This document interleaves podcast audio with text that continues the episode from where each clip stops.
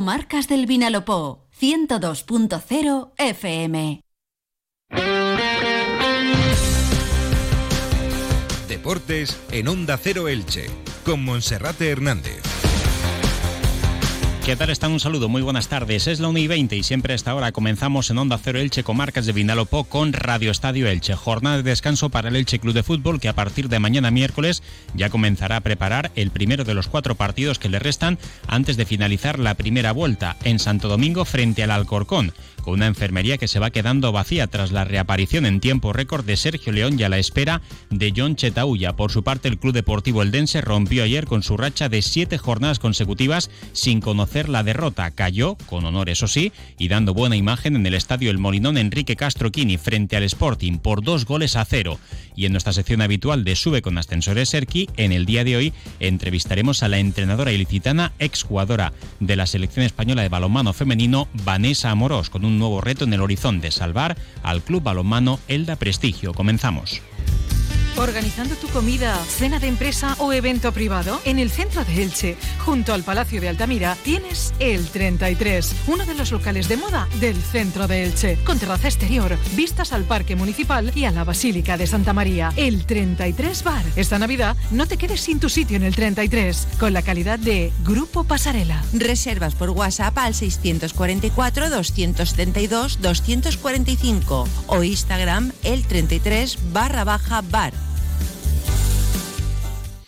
Y como cada día, en primer lugar, comenzamos saludando a nuestro compañero Felipe Canals. Felipe, bienvenido, buenas tardes. ¿Qué tal, Monserrate? Muy buenas. Bueno, pues vamos a comenzar hablando del Elche Club de Fútbol, que hoy martes tiene jornada de descanso y que a partir de mañana miércoles ya iniciará la preparación con los respectivos entrenamientos para preparar el encuentro del próximo domingo a las 4 y cuarto de la tarde en el Estadio de Santo Domingo ante la agrupación deportiva Alcorcón. En ese encuentro el Elche tratará de mejorar a domicilio después de la última derrota por dos goles a cero en Barcelona ante el Español de casa y de esta forma pues ya sumar los puntos suficientes para dar caza a la zona de promoción de ascenso. Ahora mismo el Elche se mantiene octavo en la tabla de clasificación a solo dos puntos de la promoción y a seis del ascenso directo. Ahora mismo esa zona de ascenso directo la marca el Sporting de Gijón que ayer por la noche vencía por dos goles a cero al Club Deportivo Eldense y se coloca en ese grupo que está en cabeza junto al Club Deportivo Leganés. También se mete con 20 puntos en la clasificación de equipos locales, aunque el Sporting de Gijón es mejor que el Leganés, el, Real Valladolid y el Español de Barcelona porque ha jugado 8 partidos en casa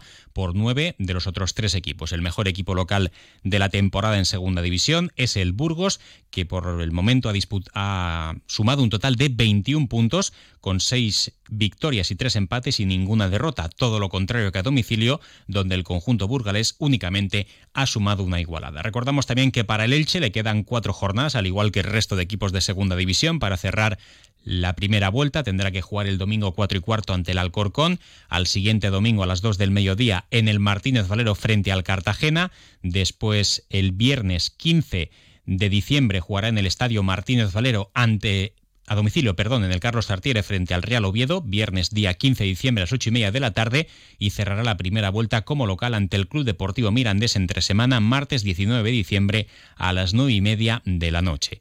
Un Elche que está yendo a más y que quiere llegar bien a la Navidad, cerrar la primera vuelta para la segunda parte de la temporada con los refuerzos en el mercado de invierno, pues ser capaz de mejorar incluso su rendimiento y no renunciar a ese sueño de luchar por el ascenso a primera división. Eso en lo que afecta al Elche, porque ayer el Eldense, después de siete jornadas consecutivas, Felipe sin conocer la derrota, caía por dos goles a cero ante el Sporting de Gijón, pero la verdad que a pesar del marcador, que fue el mismo que tuvo el Elche en esa visita, pues el Eldense tuvo oportunidades y también por momentos fase de dominio en tierras asturianas. Sí, buena imagen la que ofreció el equipo de Fernando Estevez a pesar de no poder lograr su octava jornada consecutiva invicto en segunda división. Caía 2 a 0 en un partido en el que dispuso de las mejores ocasiones, diría yo, ante un Sporting que también eh, pues hizo gala de esa pegada que le tiene en ascenso directo. Se le ponía muy de cara el partido pronto a los asturianos porque en el minuto 8 Gaspar Campos anotaba el primero para los de Gijón, con suerte porque rebotó el balón en un disparo desde fuera del área en el central Carlos Hernández y eso despistó a Zubiaurre. Tuvo ocasiones para empatar el equipo azulgrana,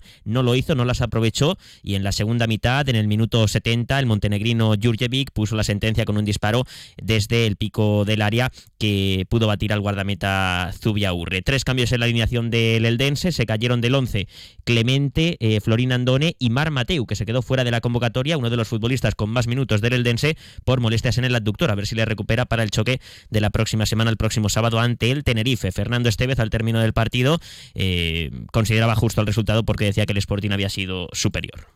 Eh, viendo el nivel de exigencia al que nos ha sometido el rival, considero la eh, victoria justa, aunque, vuelvo a decirte, los datos dicen que el resultado podía haber variado en una horquilla de un gol arriba o un gol abajo para cualquier equipo.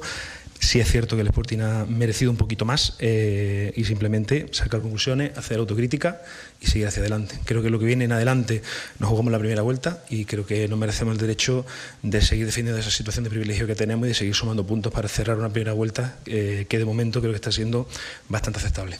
Está siendo fantástica la primera vuelta del Eldense, recién ascendido a segunda división, hacía casi 60 años que no jugaba en esta categoría y ahora mismo está justo en mitad de tabla, sin apuros, un décimo con 23 puntos, con un margen por encima del descenso de 7, es la diferencia con relación a la zona roja de la clasificación, mientras que la promoción de ascenso en estos momentos el Club Deportivo Eldense la tiene a 5 el ascenso directo queda ya a 9 para el equipo de Elda, pero todavía pueden pasar muchas cosas. Por tanto, el Dense un décimo con 23 puntos, el Elche se mantiene octavo con 26 y los dos equipos pues eh, están cumpliendo más o menos con lo que se esperaba de ellos. Hablaba Fernando Estevez, Felipe, de terminar bien la primera vuelta, que está siendo buena para ellos.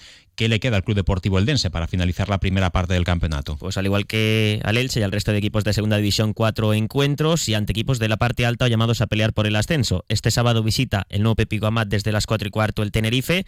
Después tendrá que visitar el 10 de diciembre, domingo, al líder. Se medirá en Butarque al Leganés. Y las dos últimas jornadas de la primera vuelta para el Eldense. Recibir en casa el sábado 16 de diciembre al Racing de Santander y visitar el martes 19 el Carlos Belmonte para medirse al Albacete. Y entre medias también el 7, jueves 7 eh, de diciembre, el partido de Copa en la Rosaleda ante el Málaga. Bueno, pues son los calendarios que le quedan a los dos equipos. Recordamos también que para el Elche este pasado fin de semana el propietario Cristian Bragarnik regresó a tierras ilicitanas, estuvo el domingo en el palco del Martínez Valero presenciando esa victoria del Elche ante la Morevieta. Llama la atención también ver cómo Cristian Bragarni, junto con el presidente Joaquín Buitrago, entonaban también ese aroma ilicitanos, lo que evidencia también, por qué no decirlo, su compromiso con el Elche Club de Fútbol y a partir de ahora, pues ese trabajo para poder reforzar la plantilla, a pesar de los numerosos rumores que siguen vinculando a la venta de Cristian Bragarnik del Elche Club de Fútbol, esto de momento no se ha confirmado.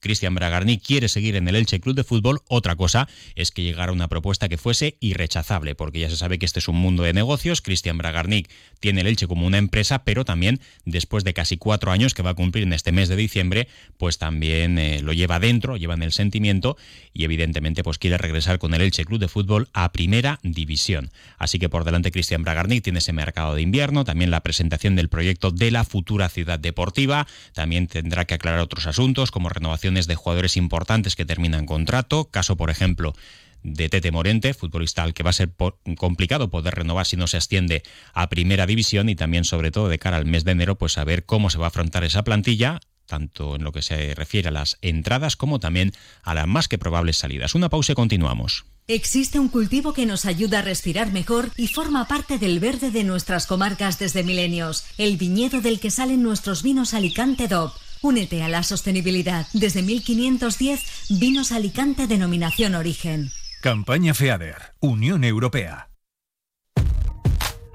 En Onda Cero Elche sube con ascensores Serki. Cada semana en Radio Estadio Elche destacamos al mejor equipo, club o deportista de los últimos siete días. No corras riesgos innecesarios. Tu seguridad y la de tu familia están en juego. Visita la web serki.es.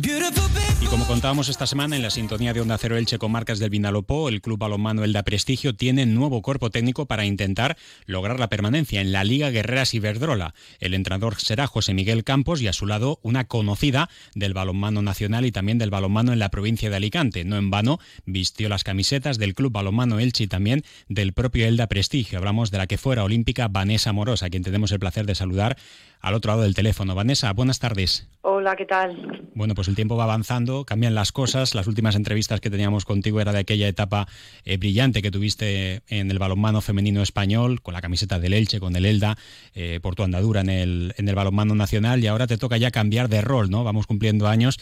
Y ahora como entrenadora y además como apagafuegos. ¿Cómo afrontas esta, este nuevo reto, Vanessa? Pues eh, la verdad es que bueno, es bastante, el rol, como dices, es bastante diferente. Eh, yo como jugadora, pues siempre me he mantenido un poquito al margen, he intentado, eh, por supuesto, siempre dar mi 100% y, y bueno, en el rol de entrenadora a este nivel nunca he estado, así que con entrenadoras con equipos de base sí que tengo experiencia, pero bueno, a este nivel en Liga Iberdrola, pues no lo tengo y la verdad es que lo afronto con muchas ganas. Cuando hablaron conmigo, la verdad es que me dio un poco de, respeto y, miedo todo esto, pero bueno, la verdad es que me duró poco porque lo que llevo por dentro y lo que siento por el balonmano son, es mucho y, tengo mucho que agradecer y, poder estar en el banquillo a dirigir un equipo eh, de la máxima categoría, la verdad es que es un orgullo y, tengo muchas ganas de, estar con las chicas y, sobre todo de ayudarles a que saquen lo mejor de ellas y que, y que podamos conseguir la permanencia. Mm. Bueno, tú a principios de diciembre cumplirás 41 años, eh, fuiste medalla de bronce en los Juegos Olímpicos, también medalla de bronce en el Mundial de Brasil en el año 2011. Eh, bueno, digamos que como jugadora eres una de las más laureadas del balonmano femenino español. Y ahora, ¿cómo afrontas esta etapa, sobre todo en el nuevo rol que tienes que asumir? Porque cuando una es jugadora o jugador, ¿no? Eh, se dice que siempre el jugador es egoísta o la jugadora porque siempre quiere jugar, siempre quiere tener minutos, siempre quiere ser protagonista, pero claro, ahora te toca el otro lado, ¿no? Eh, ¿Cómo cambia esa, esa situación, ese rol, Vanessa? Bueno, pues eh, al final yo creo que yo tengo que estar un poco ahí a, sus espaldas, ayudándoles sobre todo a que a que sean más ambiciosas, que, sepan competir, eh, ayudarles a nivel individual y colectivo a, que hagan su mejor juego y, bueno, en todo lo que pueda ayudar eh, a nivel de dirección de, partidos, somos una parte importante que, lo que dices. Ellas son las protagonistas, ellas son las que están en el campo y son las que, tienen que disfrutar y, meter el balón y luego defender. Pero nosotros desde el banquillo pues tenemos que también favorecer esas circunstancias y ayudarles a que, bueno, que, lo hagan lo mejor posible y, que vayan a competir. ¿Tiene equipo el, el Elda Prestigio? Me vas a decir que sí, ¿no? Pero ¿le ves potencial para poder remontar la situación en esta liga tan competitiva como es la Liga Guerreras Iberdrola? A ver, la verdad es que eh, la plantilla es la que es. Eh, ahora mismo yo no he estado con ellas en el día a día, ¿vale? Solo he estado viendo los partidos y, ahora es cuando tengo que estar con ellas en el día a día. La plantilla es la que es.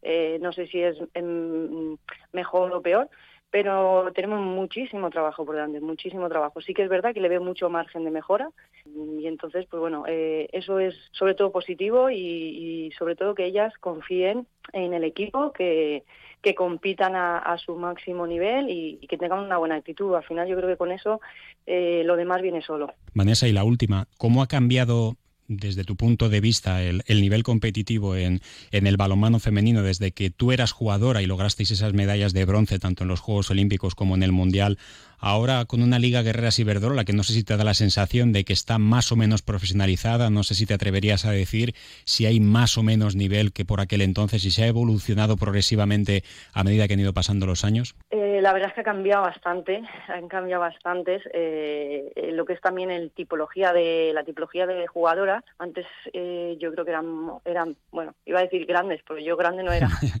pero sí que la tipología general de la jugadora era mucho más grande, el juego era un poquito más lento, no era ahora mismo yo creo que, que bueno la tipología de jugadora es lo de menos, sino que, que la actitud y la valentía, el, juego rápido, eh, ahora es lo que más se está viendo.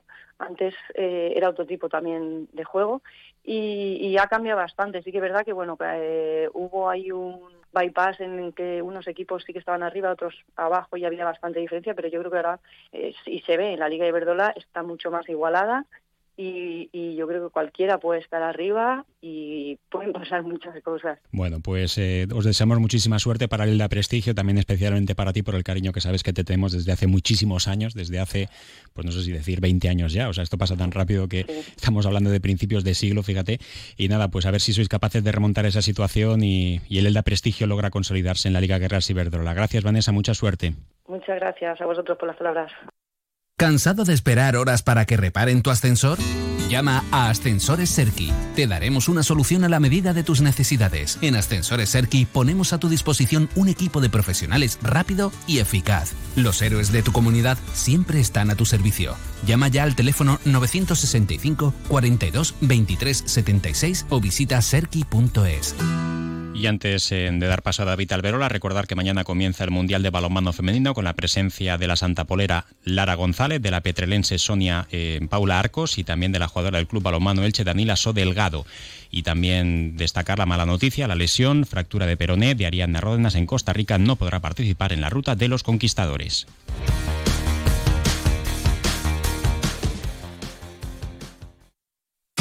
Comercial Persianera puertas, tableros, parquets, cocinas y bricolaje. Onda